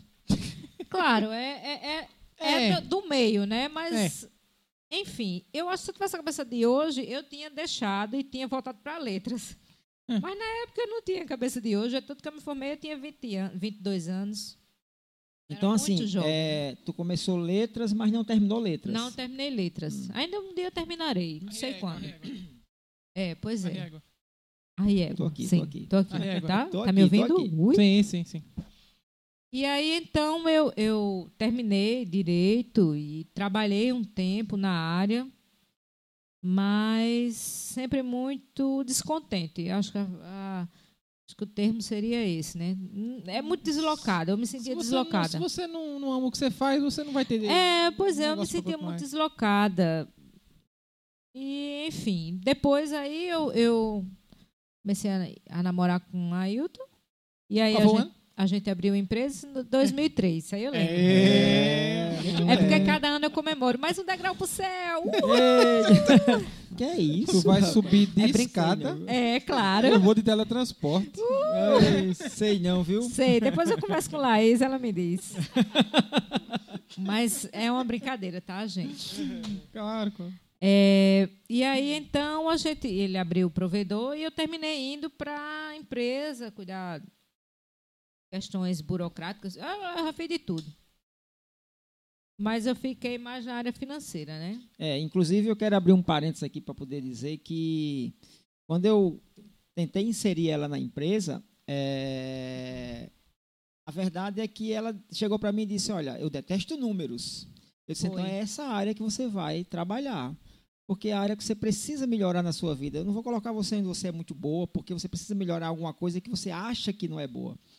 E aí coloquei ela no contas a pagar e até hoje ela está pagando conta, né? Minhas contas e a as contas da empresa. É como né? tu diz, né? Tu gera as contas e ela que paga, né? É, é, exatamente. Eu faço É. as contas e ela paga, né? Isso. Inclusive, no começo da empresa, eu fazia um pouco de tudo. Né? Eu fazia boleto, eu era secretária. Na medida que a gente foi crescendo, que foi, é, que foi assim, afunilando a coisa e eu terminei ficando numa área mais específica, né? Mas no início, Exato. é, era, É. era tudo, né? Exploração total da família, vocês não têm ideia. Mas, mas- Vocês não sabem, mas aqui debaixo da mesa tem uma corrente com bolas de ferro prendendo a Ai, ai, ai, ai, ai, ai. E aí, como eu disse, eu tenho uma filha de 16 anos, né? Está passando por essa fase da aborrecência. É, Júnior morou com a gente, então ele também passou pela fase da aborrecência. Mas foi meio tranquilo. Eu não, não, fui- posso. nunca dei problema com um adolescente. Não, rapaz. não deu tanto, Só não. tirando as disputas de fight entre eu e pai, mas só isso é Não. tranquilo Ó, demais. abrindo parênteses aqui, a coisa mais engraçada do mundo são vocês dois brigando. Dois touros, né? taurino, taurino. É, Buf, dois touros É brigando. um problema, é É- um é problema, é um engraçado. problema. É engraçado, É é. um problema. É porque são dois cabeça dura e eu, eu ficava só rindo, vendo de longe. Doida pra dar uma lapada nos dois, né? É, pois é, mas eu- se se resolvesse se pegar, eu ia lá batia nos dois, porque. Tava doido de castigo. É, nunca fizeram isso, não. Era só. Mas nunca foi aborrecente, não. Sempre fui tranquilíssimo. Não, Júnior foi tranquilo. Júnior realmente foi um menino É, tranquilo. abrindo um, um espacinho também, nessa área, nessa época de, de aborrecência, eu também fui bem tranquilo. Eu lembro que eu saí de casa uma vez, né? fui, fui para João Pessoa, passei uns dias por lá. Aí a mãe ficou aperreada, mandou, pediu que eu voltasse, eu voltei, mas tudo tranquilo, tudo É, dentro é? do- da conformidade, tudo dentro da Lude arrancando normalidade. os cabelos. Quase enlouquecendo e eu lá em João Pessoa curtindo a vida. É. É, quando você sai de madrugada também, né? Que ficou perdido e pediu pra ele te buscar. Não, essa aí. Pula, pula. Essa eu não Sim. sei, não. Continue. Mas aí, Não, eu essa fui- eu conto em off. É, né? Eu fui uma adolescente tranquila, eu não dei muito trabalho, não. Eu- eu- a única coisa que eu gostava quando eu era adolescente era ir para as festas dançar. e mãe não queria, né? festa. Porque eu era quase, assim, sócia fundadora do clube da cidade, né? Porque eu estava toda festa lá. Tudo é fecha. Pra Se, dançar. se tivesse me conhecido na época do xereteiro, ainda ia de graça. Com certeza. tinha isso, né? Imagina aí. Oxe. É, eu já conhecia, mas eu já tinha, já estava aposentada, né? Porque Que época, isso, é. rapaz? aposentada? aposentada foi demais, né? Aposentada das Aposentado. festas. Aposentada, aposentada das das festas. festas. Ah, entendi, Entendeu? entendi. Aham. Tá certo. tá já certo. já já estava casada com você. É. Pois é. E então aí eu fiquei na empresa muito tempo e quando foi ano passado eu resolvi fazer uma segunda graduação porque eu acho que é, eu gosto muito do mundo acadêmico, né? Eu sempre gostei. A- a- diferente de vocês, eu não nasci na tecnologia, eu nasci no mundo acadêmico, né? Eu sempre Uhum. gostei de ler, eu sempre gostei de estudar, eu sempre gostei. Eu, eu ensinei muito tempo, fui professora, então esse, esse mundo eu sempre gostei. Isso é uma E- coisa que a gente quer, né, na verdade, né? Eu, por exemplo, queria ter esse, É. esse entusiasmo para ler, por exemplo? É. Ser mais acadêmico, mas parte não é da pessoa, né? Mas eu acho que isso é muito construído, sabe, Júnior? É. Porque, por exemplo, no, no meu caso, Tatal sempre me deu livros. Uhum. Claro que eu acho que você tem uma, uma certa predisposição. Eu sempre tive essa predisposição. Mas eu acho que, assim, quando você incentiva, porque, por exemplo, a Nanda, ela passou um tempo que ela não gostava de ler. E eu ficava, filha, leia, porque, para mim, eu acho que quando você lê, é, é, abre-se muito, muito a sua mente. Claro que não é só a leitura, né? Você pode É. estudar de outras formas. Mas, para minha visão, assim, quando você lê, o, o, o- mundo abre a sua cabeça. Sim, pelas É, palavras. é a cultura da criação que você está falando, né? Sim, exatamente. Isso. E aí eu bati tanto nessa tecla que hoje ela lê. Claro, ela ainda lê muito um segmento restrito, mas Uhum. já lê. Já li. É, já lê. Já li. né? E como eu sempre gostei de ler, então, assim, no período, eu passei um período assim que eu. é, é, assim, eu achava que eu tava, precisava botar os neurônios para funcionar, né? E como quando você fez psicologia, e aí eu, eu ficava observando e algumas vezes lia algumas Um desafio assim. para mim, né? É. Psicologia. Até hoje eu fico pensando um pouquinho, mas enfim. Aí, é, quando eu ficava vendo, ah, li algumas coisas para você, li alguns livros, alguma coisa, eu achei muito interessante, essa área, né? Porque como eu, eu, eu me interesso muito por tudo que, que estudo o ser humano, terapias alternativas ou terapias mais convencionais, como é o caso da psicologia, eu acho que tinha tudo a ver com o meu momento. A Nanda já está grande, não preciso tanto do meu cuidado. É, a empresa eu posso trabalhar em qualquer lugar. Ah, é. Tô Sim. sem olhar na câmera, né? Não, Desculpa não. aí, gente. Estou aprendendo a ser famosa. Aí, É muita Essa onda. gostei, essa eu gostei, É muita gostei. onda. É, pois é. E aí, então, eu resolvi fazer psicologia ano passado. E está sendo um desafio para mim, porque uma coisa é você ler é, por esporte, vamos dizer assim, né? Outra coisa é você ler é, academicamente, é, é outra coisa. Eu acho que por esse. Eu só estou há um ano, mas eu acho que por esse tempo que eu estou na psicologia, e hoje, mais do que nunca, depois dessa pandemia que a gente. Tu corta, vê se vai, vai, pandemia, pode ir, tranquilo. é, desse tempo que a gente está vivendo, eu acho que a saúde mental, mais do que nunca, ela, ela, ela, ela é importante. As pessoas estão vendo que, que não adianta você cuidar só do corpo, você precisa cuidar da mente, você precisa é, ter uma mente saudável também para enfrentar é, as Qualquer intempéries da vida. Né? Isso. E então eu, eu- eu acho assim fascinante, eu estou achando fascinante a psicologia de verdade, porque e além disso é uma responsabilidade muito grande, porque você vai tocar a pessoa no momento que ela está mais frágil, porque a gente ainda tem uma cultura ainda de ir para o psicólogo quando você está doente ou quando você está com que na verdade era para ser uma coisa preventiva. Você vai para não chegar a um extremo, é o extremo do extremo de, de até chegar no psiquiatra, né? E ainda, a gente ainda tem essa cultura de, ah, eu não sou doido, então não vou psicólogo. Na verdade, todo mundo devia fazer eh, terapia, porque todo mundo tem suas questões. Tem. Todo mundo tem suas questões. Todo mundo tem um momento seu que você olha e diz, e o que, é que eu faço agora? Não sei o que, é que eu faço. Então, é, é a escuta profissional é muito importante e eu estou achando isso o máximo, né? E vou aliar com as outras coisas, enfim. Então é isso. O que mais? Essa foi. Muito bem. A psicologia. Muito bem. Maravilha. Chegou minha vez, né? Eita. Vou Olha, por favor. O vinho já sentou, né? O vinho já sentou. Três já, horas. já, já até tomei um pouquinho do suco aqui para tapear bom. um pouquinho, né? É, tem muita história para contar, viu? Muita história. Mas eu vou tentar resumir o máximo aqui. É, sou filho de pai e mãe analfabeto, então, consequentemente, precisei trabalhar muito cedo. Cinco, seis anos de idade já estava aí na, na feira, vendendo sal, vendendo picolé, é, vendendo uns calção que a minha tia fazia na época. E, assim, terminei aprendendo um pouco de ser empreendedor com essa necessidade de empreender para poder pagar os meus materiais escolares, né? Mas, quando eu cheguei na adolescência, aqui na cidade tinha uma, uma banda de música. Eu estava lá com os meus 13, 14 anos de idade. É, eu me lembro que nessa época eu engraxava sapato e vislumbrei aquela possibilidade de ter a carteira assinada pela prefeitura da cidade, né? Poxa, 13, 14 Estourado. anos de idade, carteira assinada, né? Trabalho infantil fino, viu? É, mas é. e o bom era que assim, a banda de música, ela fazia talvez 10 apresentações no ano, né? 10.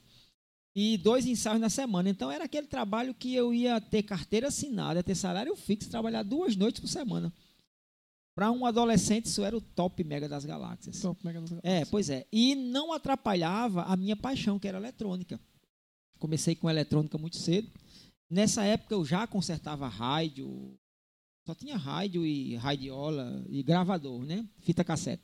É aquela história também de transformar né, os rádios de pilha. isso, que eu ganhei um dinheirinho transformando Se, rádio de pilha em rádio de energia, né? se não Tu fazia- contar, se não contar a história da rap em boca, não vale. Melhor do que a Repimboca é a história de um equipamento que eu montei. É, o propósito dele, na verdade, era prever o tempo. Então, eu já lembro dessa história.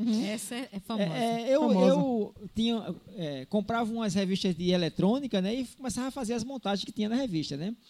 E aí tinha uma montagem lá que ela era baseada na- no nublado. Quando fica nublado, o tempo fica mais escuro e ele tinha que emitir um aviso. Por um erro meu, em vez do equipamento, emitir um aviso, eu errei um equipamento. Era uma fotocélula, né? Era tipo uma fotocélula e Isso. um, um resistor, um negócio. Sim.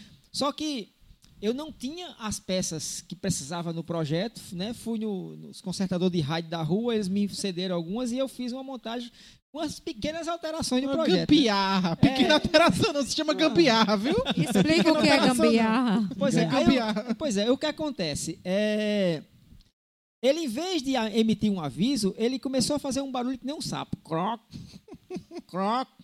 E quando o tempo ia ficando mais escuro, aumentava. Croc, croc, croc. E minha mãe disse que eu tinha criado um sapo eletrônico. Eu fico, eu fico imaginando, ô meu filho, isso é um É. sapo. Pois é, é, essa é uma das curiosidades da, da época que eu mexia com eletrônica. E a outra curiosidade é que eu fui um cara que eu mexia com eletrônica, eu tinha morria de medo de eletricidade. Então, todo equipamento que eu montava, eu mandava a mamãe testar, né? Mamãe, testa aí. Ela era quem ligava na tomada. se o bicho, se o bicho pegasse fogo, bom, o Osama Bin Laden da época, é, viu? corria todo mundo. Aí, assim, é, a minha adolescência foi nesse período aí de mexer com equipamentos eletrônicos, né? E aprender música. Então, eu toquei clarinete na banda local, toquei saxofone. E quando foi lá para os meus 17, 18, pela paixão que eu tinha com eletrônica, é, eu resolvi trocar o saxofone por teclado. Porque teclado é um instrumento eletrônico, eu gostava de programar, gostava de, de mexer na parte eletrônica, né? E, e dos meus 18 tá- até os 20 anos de idade, eu toquei em bandas, bandas baile, né? As bandas que Bela ia dançar eram as bandas que eu ia tocar, né? que na época eu nem conhecia ela, né? Me conheci muito tempo depois, Muito tempo né? depois, né? Talvez até eu já tenha tocado alguma festa que ela estava lá dançando, né? né? Agarrada É provável. Ah, É, pro- Tem Era que puxar nos históricos aí, nos arquivos Até históricos. porque eu me lembro que eu toquei muitas vezes no Clube 31, que ela era a sócia, né? Sócia fundadora, quase. Pois é. Então, é, só que nos meus 17, 18 anos de idade, quando eu estava fazendo lá meu terceiro ano do segundo grau, ou seja, o último ano do ensino é fundamental hoje, É médio. ensino médio, né? Fundamental médio, do ensino médio, estava voltando da, da escola e eu era muito amiga, amigo de uma Isabé, Isabelle, que é diferente de você que é Isabela, Isabelle, e eu parei na casa dela para beber uma água e, e foi nessa água que toda a história da minha vida mudou, porque eu conheci um cara que tinha um computador lá, numa cidade pequena, ninguém sabia o que era um computador, e ele tinha lá um microdigital TK2000. E vocês que estão aí assistindo a gente no YouTube, depois coloquem nos comentários aí quem já usou um microdigital TK2000, porque eu usei um microdigital TK2000 em 1987. Só as tubas dizendo, eu. É. As tubas, né? Inclusive, Esse tempo eu numa brincava de boneca ainda. numa cidade do interior da Paraíba. É, o cara tinha, esse meu amigo, né, o César Augusto, né, que também vai assistir esse podcast lá pelo YouTube, ele tinha ganho, ganho esse é, computador de uma madrinha dele que tinha vindo da França e tinha trago o computador. Computador. Na verdade, ela não trouxe de lá, ela chegou aqui no Brasil e viu que, que tinha computador já para vender aqui no Brasil e Uhum. comprou esse computador para ele. Então, só para vocês terem uma ideia, é, o computador funcionava com uma fita cassete, a gente tinha um gravador que conectava na fita cassete para gravar os programas e carregar os programas de volta. Então foi esse foi o marco da minha vida para começar a mexer com o computador. E foi nessa época que nós descobrimos uma uma escola de computação em Campina Grande, uma cidade grande aqui próxima. Aliás, muita gente desse nosso país conhece Campina Grande, né? Que é onde tem o maior São João do mundo.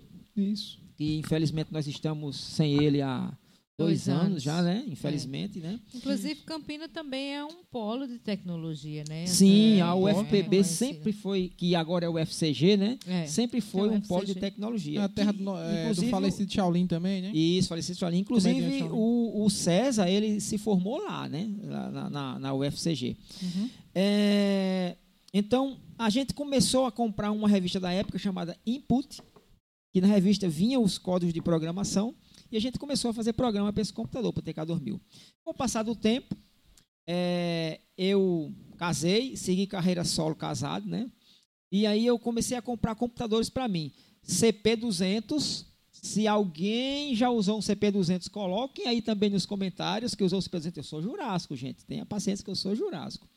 Usei um TK90X, que o Cabeça comentou lá quando ele estava falando sobre a vida dele, que ele jogou muito. Eu comprei um joystick para o TK90X. E tinha alguns joguinhos lá, inclusive o é, R-Type. R-Type. Você lembra da R-Type? R-Type. Era um dos jogos que eu gostava muito, né? Um jogo de, de nave com alienígenas. Tá viajando, né? Lembra nada Ah, Não, disso? lembra não. Lembra não. Não, isso, você... isso, esse computador já foi depois daquela história da Recall, que deu o comando lá. Que... É, foi... Não, era na época que eu trabalhava na Recall. Que eu Conta essa comprei... história, essa história é muito eu, boa. eu comprei um, TK, um TK90X. Qual a história você está falando? A da Recall, que você chegou, tinha um computador lá que ninguém sabia Sim, sim, sim, sim, vou chegar lá. Então, assim, é, eu fiz esse curso Síntese, de viu? computação em Campina Grande junto com meu amigo Cé- síntese, com meu amigo César em 87, 88. Era um curso que tinha banco de dados incluído nele, alguma programação com banco de dados, se não me engano, DBase 3. É, exatamente, DBase 3. Aí o que acontece? Eu passei 87, 88, 89, 90. Quando foi 91, eu estava tocando em banda de música. E enquanto eu estava no ensaio lá, um filho de um empresário de uma cidade próxima aqui, Guarabira, queria que eu fosse ensinar teclado para ele. E aí foi outra mudança que aconteceu na minha vida, né? Que eu fui ensinar teclado para esse cara em casa, ensinei ele a tocar teclado, e o pai dele era dono de uma indústria de confecções. Era não, né? Continua sendo dono, do, é, seu João Rafael. A Ricol, dono da indústria de confecções. E ele estava com um computador lá, parado, há três meses, porque ninguém sabia fazer nada no computador. As pessoas seguiam, sabiam ligar o estabilizador, apertar o botão de power, aparecia um Czinho piscando lá e tudo que escrevia, o computador escrevia. Comando inválido, comando inválido, comando inválido. O povo chegando lá e escrevia, eu É, quero então, um daqui. Comando inválido. Então eu tinha feito um curso de computação, eu tinha estudado num CP500, que já era o CP2, que é igual ao MS-DOS que a Microsoft tinha lançado naquela época, né? Uhum. E quando o- meu aluno ficou sabendo que eu mexia com computação, claro que ele foi dizer para o pai, e o pai chegou e me procurou, e resumindo, eu cheguei lá embaixo na- no escritório, né? Tirei a capa do computador. Naquela época, gente, era engraçado. Tinha uma capa que cobria o computador como se ele fosse o funcionário mais importante da empresa. E- Isso durou por um bom tempo, né? A capa. Sim, a capa do computador. A gente tinha a missão de, de colocar a capa no computador Uhum. quando terminasse de fazer o trabalho, né? Para não pegar poeira. Você Imagina como só. os- é. Era, era a majestade e o computador. Então, tiraram a capa, ligaram o estabilizador, ligaram o botão lá do computador. Me lembro como hoje era um, PC, um PCXT, PCXT, PCXT 8086. quase um trava-língua. É, quase um trava-língua, exato. Aí o que acontece? É, Aí a, a, a menina que trabalhava no setor disse, olha, tudo que a gente digita aqui, ele disse, comando inválido, comando inválido. Aí eu fui lá, né, e dei um comando para listar todos os arquivos do computador, que eu sabia que um comando para listar todos os arquivos ia levar pelo menos um minuto e meio mostrando é, caracteres na tela, que era Tudo. a famosa tela verde ainda, né, Isso. aquela telinha com os caracteres verdes. Matrix. É, pois é, Matrix. bem Matrix mesmo. E aí eu fui lá, eu dei um dir barra W. Se tiver alguém jurássico assistindo, vai saber exatamente o que é dir barra W. Começar a sabe, mostrar Júlio? todas Era as... barra Sei, W e barra S, certo? Porque barra W é para poder mostrar no, no monitor inteiro e barra S para mostrar todos os subdiretórios, né? Eita, entendi. Ixi. Aí o computador começou a listar, listar arquivo do, micro, da- da- do, do, do, do MS-DOS lá, e toma listar, listar, listar, listar, pronto. Foi só esse comando que me garantiu o emprego, E né? o povo ficava, olha, rapaz, É. essa mexime. Esse comando me garantiu o emprego de operador de computador. Ganhei o emprego, eu passei ali, o dono da empresa me chamou e disse, olha, se você conseguir digitar aqui todas as fichas que a gente tem de você receber durante um mês, o emprego é seu. E eu meti o sarrafo, comecei a digitar lá, e tudo na época do MS-DOS, viu? E aí eu ganhei esse emprego. Então, desse emprego, eu, como sempre fui autodidata durante muito tempo da minha vida, eu comecei a estudar programação, e estudei algumas linguagens de programação. É, depois saí dessa empresa, fui trabalhar numa usina, já com COBOL, né? Antigo COBOL, que é uma linguagem morta hoje. Depois saí, fui trabalhar noutra usina, convertendo os, os aplicativos em COBOL para Clipper, se eu não me engano era Clipper, isso. E depois que eu saí dessa usina, eu fui trabalhar para mim mesmo durante algum tempo, até que apareceu uma vaga para montar uma, uma grande rede de computadores na empresa que esses dois jovens aqui trabalharam, é, a Guaraves, né? Eu fui para Guaraves para montar uma rede de computadores lá e o meu objetivo era informatizar a empresa por completo, né? Antes da Guarapes teve a Papo Informática, né? Foi a de escola, né? Não, ela foi, Foi depois da Guarapes? Não, foi ela antes, foi né? depois da Guaraves. Foi depois da Guarapes. Foi, porque eu já tinha saído da Guaraves e tinha virado é, programador né, em diversas empresas. Né? Uhum. Então, eu trabalhei na Guaraves em 94 a 96 como funcionário. Quando foi em 96, eu resolvi sair e virar prestador de serviço, porque eu queria desenvolver sistemas em outras empresas na área de avícola. Isso, eu me lembro. Foi nesse meio tempo que dois amigos meus, que, vão, que um deles vai estar num, num- num dos episódios do podcast mais para frente, né, o Marcelo Félix. Dois amigos meus que, que eu conheci na usina, que trabalhavam na usina. Aliás, eu tenho que abrir um parênteses aqui, que o Marcelo, desde muito tempo que eu conheço ele, porque ele foi cantor das bandas que eu toquei, né? Sim, Eu toquei já era muito antes da Marcelo. computação, Na né? época que ele tinha cabelo. Isso época- faz Isso. tempo. É, na época ele tinha Faz. cabelo. A gente fazendo bullying com o Marcelo, o bichinho nem tá aqui. Ele se defende na próxima. Ele É. vai comentando, def- É. defendendo. Então, assim, o, o, o Marcelo, é, eu tive, tive vários encontros com ele, na parte da música e na parte da computação também. Então, eles trabalhavam na usina, o Nascimento trabalhou comigo no setor de informática e o Marcelo era na parte do setor agrícola, né? na parte de, de produção Uhum. de cana, alguma coisa desse tipo.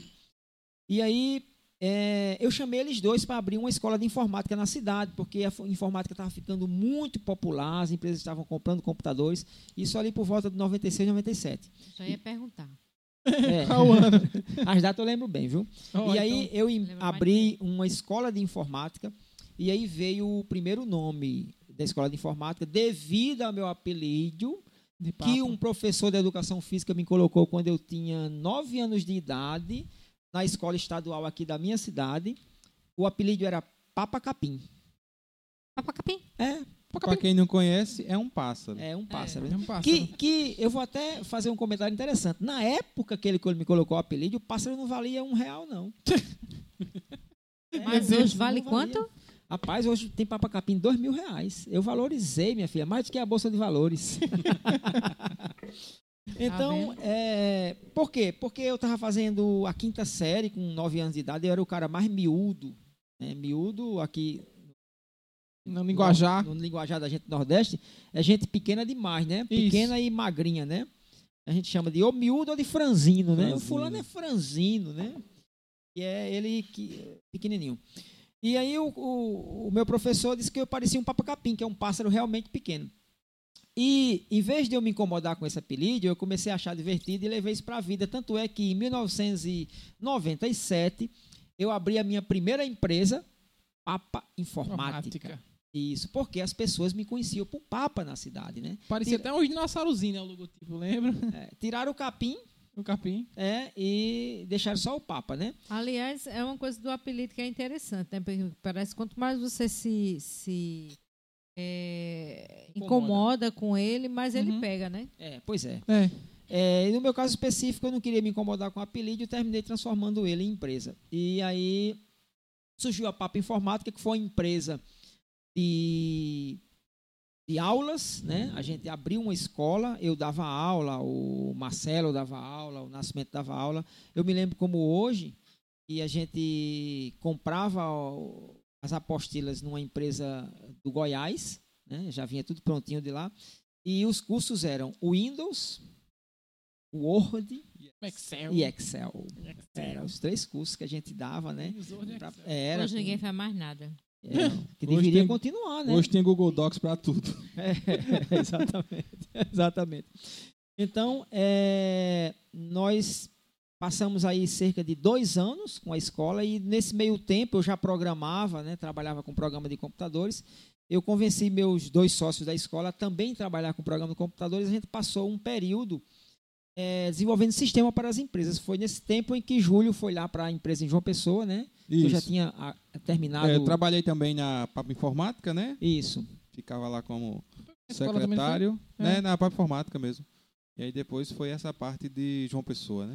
Pois bem, aí é, nós fomos para João Pessoa, né? Abrimos uma empresa lá porque a gente tinha algum, eh, muitas empresas que que a gente desenvolvia softwares para elas para que elas pudessem administrar as empresas. Inclusive e continuei prestando serviço a Guaravs, né? Foi uma empresa que eu passei muito tempo lá. Com o passar do tempo, o, o Marcelo resolveu não desenvolver mais sistemas, ele preferiu mudar de ramo. Eu fiquei na parte de desenvolvimento de sistemas ainda. E quando foi por volta de 2004 para 2005, eh, eu ainda continuo, continuava desenvolvendo sistemas. E foi nesse período que a gente começou a compartilhar a internet dentro da rede das empresas. E Marcelo foi lá na Guaraves e viu o trabalho que a gente tinha feito lá, com compartilhamento de internet, controle de conteúdo. O cliente entrava com usuário e senha já ali em 2004 com essa internet. Na nossa região aqui não tinha internet via rádio ainda, que era popular. A gente ainda tinha que utilizar a internet via satélite, né? porque não tinha via rádio. Discada também, né? A época de Oi, época de é, UOL, né? Tinha o UOL discado, né? Isso, isso. Era, pois ainda é. me lembro do barulhinho ainda. No modem, né? Com Android. Pois é. E Não, às aí, vezes tem que esperar, desculpa, às vezes tem que esperar até meia-noite, 11 horas, porque ficava mais barato, né? Meia-noite e um, Tinha. meia-noite e um. É, aí Meia- ficava mais Até barato. às 5h59 da manhã. Quem fazia essa promoção era poder Oi, viu? Isso. Era, era Oi que fazia essa Pra promoção. poder acessar. Era um, pu- um pulso único, né? É, Era pulso é. único, exatamente. Então, assim, para a empresa, a discada não, não tinha condição, tinha, tinha que ser via satélite, né? E a gente usava, na época, a, a falecida Embratel, né? Lá em Guarabira, lá na empresa maior. E aí o Marcelo chegou lá, viu a- a- aquele trabalho que eu fiz e disse, cara, abre um provedor de internet lá na nossa cidade, né? Porque o pessoal está precisando lá e apareceu um cara lá fornecendo, mas a internet dele é ruim. E aí eu topei esse desafio e abri um provedor de internet em 2005, 2004 para 2005. Abri o provedor de internet, que é o, que é o avechado.com, e de lá para cá eu terminei abandonando a, a, a parte de desenvolvimento de sistemas e me dedicando, junto com toda a minha equipe, à parte de, de redes de computadores, porque um provedor de internet nada mais é do que uma rede de computador pública, né? Isso, gigante. Passei por algumas dificuldades no início, porque a gente saiu de um ambiente que, que era privado, com restrições, para fornecer internet para um bocado de pessoas que não tinha restrição de qualidade nenhuma, Aberto, né? aberto exatamente. Então a gente tinha aquela dificuldade de infectar a rede, né? Muito mais do que dentro de uma Sim, rede sim. interna, né? Então, e nesse meio tempo eu arrastei Júlio e meu filho o tempo inteiro para essas tecnologias. E hoje a gente também é, é, é, ainda continua com o provedor de internet. É, me aventurei na área de rastreamento de veículos, né? Que uma das empresas que a gente tem aqui, que é o Vigiativo, ela trabalha exclusivamente com essa parte de rastreamento de veículos. Mas o provedor continua e para encerrar, para não ficar tão comprido, né? Recentemente agora é, nós nos juntamos e, e entramos nessa onda de podcast, porque o nosso objetivo aqui, já para concluir esse, esse episódio, é mostrar os talentos que estão ao nosso redor, porque a gente Exato. conhece muita gente boa, a gente conhece muita gente de muito talento aqui na região e que, que está escondido, que não está aparecendo para o mundo. Então, como a gente tinha mais, a gente já tinha tecnologia, né?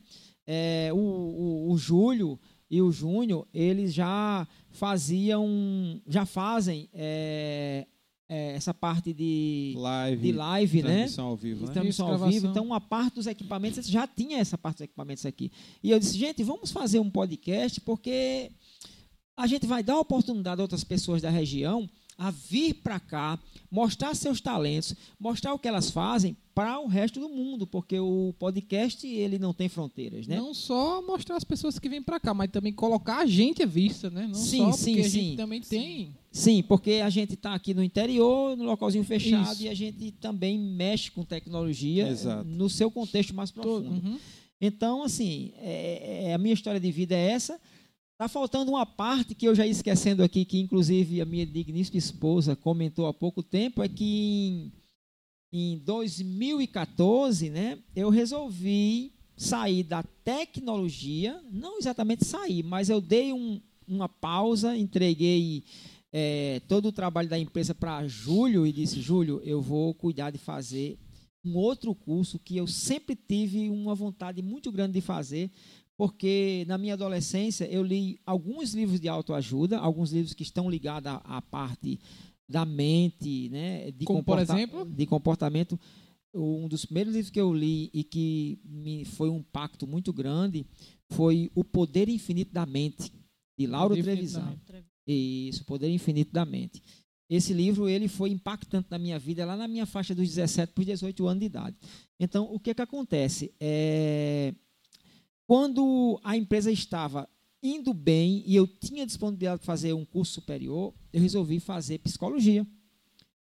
É totalmente diferente do, do ambiente Completamente. completamente diferente do ambiente que eu vivi durante o, o tempo inteiro, que é psicologia, perdão, que é tecnologia, que inclusive a tecnologia está o tempo inteiro se transformando e a psicologia é um pouco mais consolidada, né? Que é o outro lado. Eu lidava com máquinas e de repente resolvi é, ver o comportamento das pessoas, né? Foi lidar com máquinas biológicas. Máquinas biológicas, É, exatamente. sei, é. E o Sim. computador Profundo. nada mais é do que Eu sou uma eu, rapaz, tentativa de cabeça. imitação do ser humano, né? Máquinas biológicas, É. muito bom. Aplausos. É, o Obrigado, computador, ele, ele foi feito baseado no funcionamento do cérebro humano, né? Então, é... E aí eu resolvi fazer psicologia e a minha esposa disse que eu mudei muito, né? Depois que, Bastante. que fiz Não só ela também digo, viu? Ixi, mano. Né? É, pois é. Glória à psicologia. Nunca critiquei a psicologia. né? Pois é, e, e o que é que acontece? Em 2018, né, eu terminei o meu curso de psicologia, a graduação, e pratiquei em clínica durante 2019. E aí veio esse momento diferenciado que foi 2020, 2021. Eu dei uma parada e pretendo voltar a atuar agora em 2022 dentro do contexto de, da psicologia dentro das empresas, porque eu Uhum. acredito que as pessoas que estão dentro das empresas, nesse momento nós estamos passando, precisam muito de um apoio psicológico. É verdade. É verdade isso. Né? Então, é, eu estou dividido nessa situação de continuar vivendo tecnologia, de estar aqui junto com todo mundo, querendo levar esse, esse trabalho de podcast, esse projeto para trazer, mostrar talentos, né? porque nós temos aqui o, o, o tripé que rege o podcast, né? que é diversão, talento e empreendedorismo. Então, é, e também é, trabalhar a parte de psicologia como profissão, né, junto com alguns parceiros que terminaram o curso comigo. Para não me resumir mais, é isso. Né? Eu vou deixar aqui os amigos à disposição para a gente encerrar esse podcast, porque eu acho que eu não tenho a menor ideia de quanto tempo faz que a gente está conversando Não, aqui. duas é, horas. já Duas horas bastante. duas horas, né? aproximadamente. É, eu- eu- é, falando dessa questão do podcast, eu estava falando ontem com. Ontem não, essa semana com uma, uma pessoa, e eu dizendo a ela assim, que ela falando, ah, que legal o podcast, vocês. Porque a gente não tem ideia, né, que, que o alcance dessa coisa, Sim, né? Porque eu sim. cheguei na faculdade, dois colegas meus disseram, ei, tá fazendo podcast aqui. disse, a gente ainda vai começar. E aí eu dizendo a ela o seguinte, que é, não só para a gente se mostrar, entre aspas, vamos dizer assim, mas também porque a gente vê é, é, na TV ou no YouTube, enfim, nas redes, história de tanta gente, assim, eita, olha que história massa daquela pessoa de superação e tal. E você tem uma pessoa do seu lado, às vezes um colega, um amigo, que tem uma história massa de vida, de história para contar, uma coisa, e, e não tem oportunidade de, de mostrar, né? De, de contar.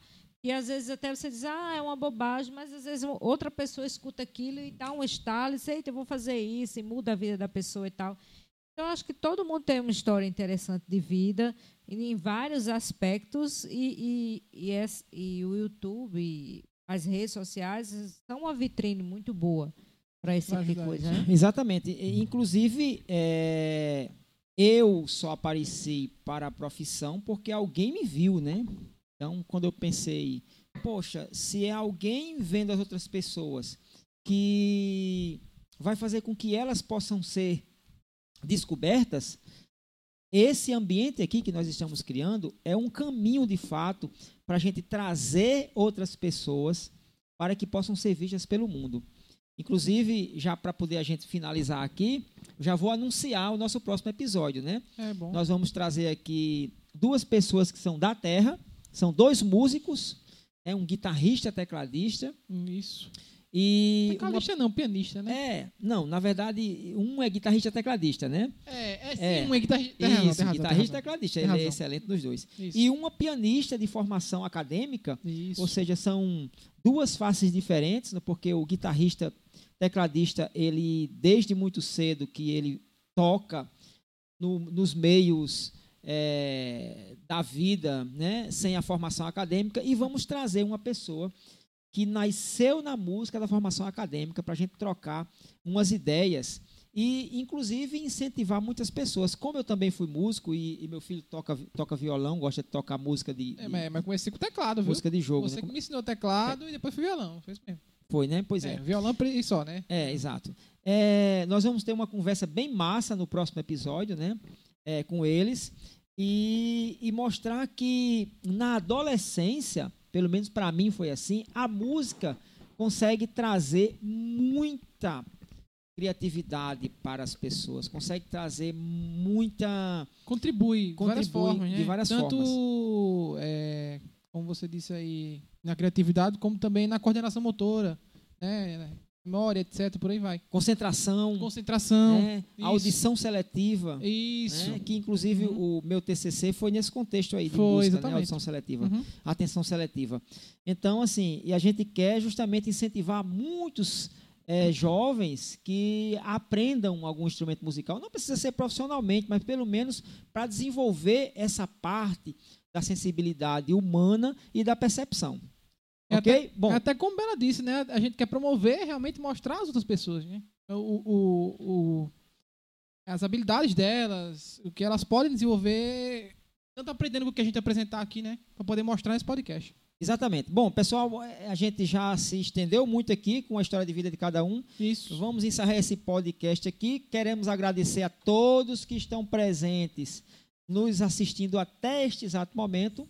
Né? O podcast vai estar disponível em todas as redes sociais. A gente É. não pode deixar de agradecer nossos patrocinadores, né? Sim, sim, sim, sim. Muito importante, Ana Paula Almeida aí, fisioterapeuta dermato. É, Não? pois é, excelente, né? Porque afinal de contas, ela que me salva na- nas minhas limpezas de pele. Minha pele não.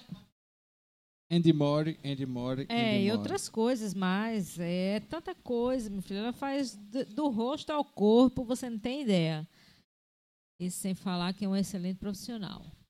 É, tá aí o Vigiativo, né, que é uma das nossas parceiras, né? é, de rastreamento de veículo também, né? Exatamente. E o Irandi, né?